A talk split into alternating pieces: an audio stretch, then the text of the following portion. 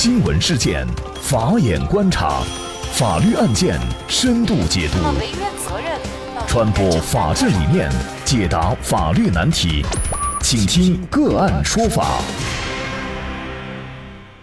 大家好，感谢收听个案说法，我是方红。更多的案件解读，欢迎您关注个案说法微信公众号。今天我们跟大家来关注八十岁老人毒死家中五个子女，因遗弃罪获刑。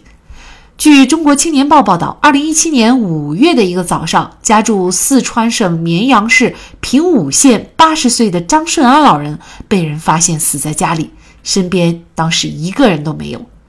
张顺安其实并不是孤老头，他有妻子也有儿女，他的亲人呢，有的在外地打工，有的就住在几里山路远的邻村，但是最后他还是独自死在了豆蔻镇先锋村的家里。他死后呢，他的儿女因为遗弃罪被送上了被告席。二零一八年九月，四川省平武县人民法院开庭审理了这桩遗弃案。他的四女一子一审分别被判处一到两年的有期徒刑，有的是立即执行，有的是缓刑两年。张顺安的儿女为什么不赡养老人呢？老伴赵秀说：“对于孩子被判遗弃罪，他觉得很冤。”他细数张顺安对自己和五个子女的打骂，埋怨他暴脾气。在老太太看来啊，他和五个子女都是老人当初自己赶走的。就连附近的村民也都说这件事儿啊，说不清是老的不对还是小的不对。张顺安脾气差，和村里人和子女关系啊都处得不好。就连在庭审当中，证人也提到这件事儿，说确实也是整个村子都晓得。张顺安年轻的时候啊，因为带人闹事，劳改了八年。离开家的时候呢，他的小儿子才三个月。等他回到家，孩子们都已经长大了，和他也生疏了。他的脾气越发不好，也时常发火，甚至还把儿子的头打破过。就连警察走访的时候，都听说早年间呢，他的大女儿找了一个上门女婿，只是后来啊，老头子把女儿女婿都给骂走了，说他们吃了他的，用了他的。最终，他所有的子女都离开他的身边，连老伴儿也搬走了。老伴赵秀离开老屋呢，是二零一零年。呃，当时啊，赵秀是被张顺安打的眼睛都肿起来，看不到路了，在外面呢就是摸着走。那么赵秀在女儿张群家一住就是七八年。虽然呢，后来张顺安也隔三差五的搬到赵秀这儿来住过几次，但是呢，每一次都是不欢而散。但是无论如何呢，负责办理这个案件的邓警官说呀，从二零一六年到二零一七年，老人住院大概有六七次，他的子女只来探望了两次。那么张顺安在离开这个世界以后啊，五个子女终于是凑齐了，安埋了他。但是呢，他们没有想到，父亲在离世前就把他们告了。去年年初。张顺安呢，就到豆蔻镇的司法所寻求法律援助，要起诉子女，要求他们履行赡养义务。但是当时呢，一直联系五个子女，那因为各种原因都没有把几个子女呢组织起来。那么就是这样的一个案件，为什么老人都已经去世了，最终呢，子女还会以遗弃罪定罪呢？什么情况下不赡养老人会被定罪？就这相关的法律问题，今天呢，我们就邀请云南大韬律师事务所副主任、婚姻家庭法律事务部主任、国家婚姻家庭咨询师谭英律师和我们一起来聊一下。谭律师你好，主持人好，听众朋友们好，感谢谭律师。应该说，儿女不赡养老人的情况啊，在现实生活当中也时有发生。但是呢，因为不赡养老人被判处遗弃罪的这种情况，我们听说的还不多。那么，什么样的行为会构成遗弃罪呢？呃，所谓的遗弃罪呢，就是指负负有抚养义务的人，对年老、年幼、患病或者其他没有独立生活能力的人，拒绝抚养情节恶劣的行为，这个就是法律针对这个遗弃罪的一个概念。那么，为什么讲不赡养老人的比较多，但是被判处遗弃罪的却很少？那么，因为呃，法律规定的遗弃罪必须是情节。达到一定的恶劣程度才构成犯罪。现实生活中呢，一般就是说不赡养老人呐，或者就是对子女这些呃进行呃虐待啊这些，那么他一般构成的可能就是我们讲他有遗弃的行为，但是他的情节可能还没有达到恶劣的程度，所以才没有被追究呃犯罪。那么一般讲，就是说情节恶劣，它有一些什么样的表现？一般司法实践中呢，是要要求，就是由于遗弃而导致被害人重伤死亡的，那么这种情形可能会被追究。还有就是被害人因为被遗弃而流离失所，被迫沿街乞讨，或者就是说，呃，因为沿街乞讨又被迫遭受其他的一些侵害，或者就是导致精神失常啊这些。呃，另外一个呢，就是因为遗弃使被害人走投无路，被迫自杀，呃，或者就是说遗弃的这个行为手段非常的恶劣，比如在遗弃当中又有比较呃恶劣的打骂、虐待的行为，就说要。这种比较严重的行为，那么法律上才会来追究，就是说遗弃罪。所以说呢，情节是否恶劣是区分遗弃罪与非罪的一个重要的界限。这也就是现实生活中为什么遗弃的行为比较多，但是被追究遗弃罪的比较少的一个原因。像本案当中啊，其实五个孩子呢，他不赡养老人都有他们自己的理由，而且这些理由呢，看似街坊邻居还似乎可以理解。那么您怎么看呢？呃，这个呢，从情理上来看呢，好像确实是大家比较可以理解，因为从案情表述中，我们也可以看到这个老大爷啊，他的脾气呃一直是比较暴躁，然后呢，好像呃与人沟通、与人相处这些呢，都还是存在一些问题。但是我们讲子女赡养老人和父母抚养孩子，这个都是法定义务。那么作为法律规定的一个法定的义务，就不是可以以任何理由来拒绝或者不履行的。所以说，虽然五个孩子，那么有各种各样的理由来说我。不赡养老人，但是从法律的角度来讲呢，这些理由都不能成立，因为老大爷是他们的父亲。那么他们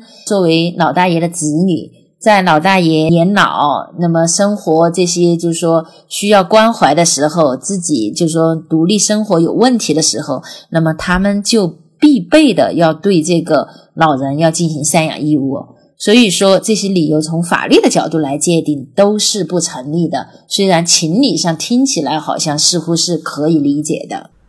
那这个案件当中也提到了，就是老人去世了以后，子女才知道了自己被告了。这个跟最后子女被定为遗弃罪有关系吗？等到老人去世了，你再去追究，那么老人肯定自己本身不能追究，谁来追究呢？如果老人在世的时候啊，对子女情节恶劣的老人自己是可以来追究的。那么遗弃罪呢？它实际上从法律上来讲，它是国家公诉案件，它并不是自诉案件。那么，只有在有权机关那么没有进行处理的情况下，那么你受害人自己也是可以向法院提起刑事自诉的。所以，嗯，很多人心目中以为就说这个遗弃罪是自诉案件，但实际上它是一个公诉案件。所以在本案当中，当老人去世了之后，因为这几个子女的遗弃行为呢，导致老人最终呃死亡，而且死亡几天之后才被发现。那么这个呢，应该说是情节比较恶劣了。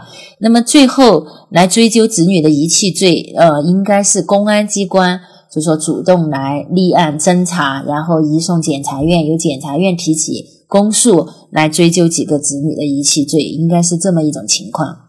其实现实生活当中啊，现在空巢老人是越来越多了。有些时候呢，可能并不是子女不去赡养，而是工作很忙，要么就特别远，也许会给一些这个生活费等等的，但是人是肯定不会一直在老人身边。那么这也就造成了有一些空巢老人呢，就是自己孤死在家中，没有人知道，最后呢是社区人员或者其他的呃一些人员发现才知道。那么是不是都有可能他们的儿女构成遗弃罪呢？这个呢，可能还是要具体情况具体分析。那么，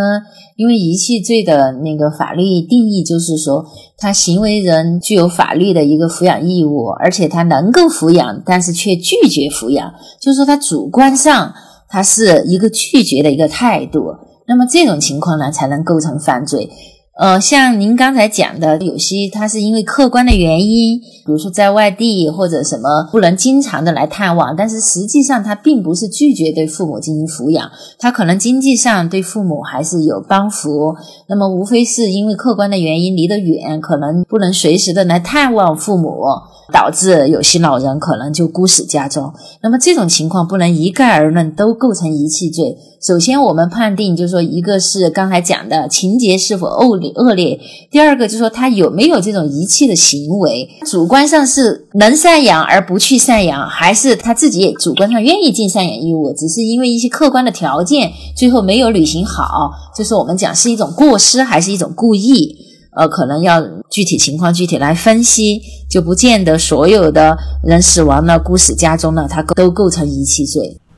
其实呢，追不追究相关的法律责任，甚至是追究刑事责任，最终的目的啊，都是希望我们很多当儿女的都能够尽到自己的赡养义务，尽到自己的一份孝心，这个才是法律的一个初衷，而并不是一定要给某个人定罪量刑才是目的。所以呢，可能通过这些案件，其实也是给我们做儿女的敲响警钟啊，就是怎么来尽到自己的赡养的义务，也是我们大家哈需要去用心、用时间去去做的一件事儿。我想补充一点，在这个法定的这个抚养义务，很多老百姓心里面就是说他。还是像对待其他的一些这个呃事情一样，他心里有一个对等的一个想法。很多人就觉得说，我小的时候你没有养我，那么你老的时候我也不要赡养你。但是实际上呢，这个法定的一个赡养义务和抚养义务，它不是对等的。就我们讲，这个是一个付出，你不不求回报的一个付出。父母对子女是这样，那么子女对父母是这样。那他不以说一定是小的时候父母要抚养了你，你才对父母有赡养义务，它不是一个对等的概念。但是就是说，现实生活中很多老百姓就有这么一个观念。呃，经常就是以此来拒绝赡养呃老人。那我觉得呢，首先要有一个意识，这个血缘关系它是血浓于水。可能在年幼的时候，有些父母确实是做的不好，没有尽到相应的抚养义务。但是父母年迈的时候，他毕竟是生自己的父母，给了自己生命。我觉得，就每个人还是要尽到自己的孝道，百善孝为先嘛。嗯，其实类似的节目我们之前也做过哈，但是每次做这样的节目呢，我觉得争议很大。那么很多呃网友给我们的评论就是说，呃，我们站着说话不腰疼啊，因为没有感受到小的时候被抛弃的滋味，所以呢，现在说这样的话。我觉得无论说多少，最终呢，其实还要靠我们做儿女内心的一个修行了。你自己去理解这个问题吧。好，那么在这里呢，也再一次感谢云南大韬律师事务所婚姻家庭法律事务部主任谭英律师。那么大家如果想获得我们节目的图文资料，欢迎您关注“个案说法”的微信公众号，在历史消息当中就可以找到这期节目的全部图文资料。那么大家在生活工作当中遇到一些法律问题呢，也欢迎大家向我们进行咨询。您可以添加幺五九七四八二七四六七这部手机号码的微信号，就可以找到我们。他们都非常的资深、专业和负责人。感谢您的收听，我们下期节目再见。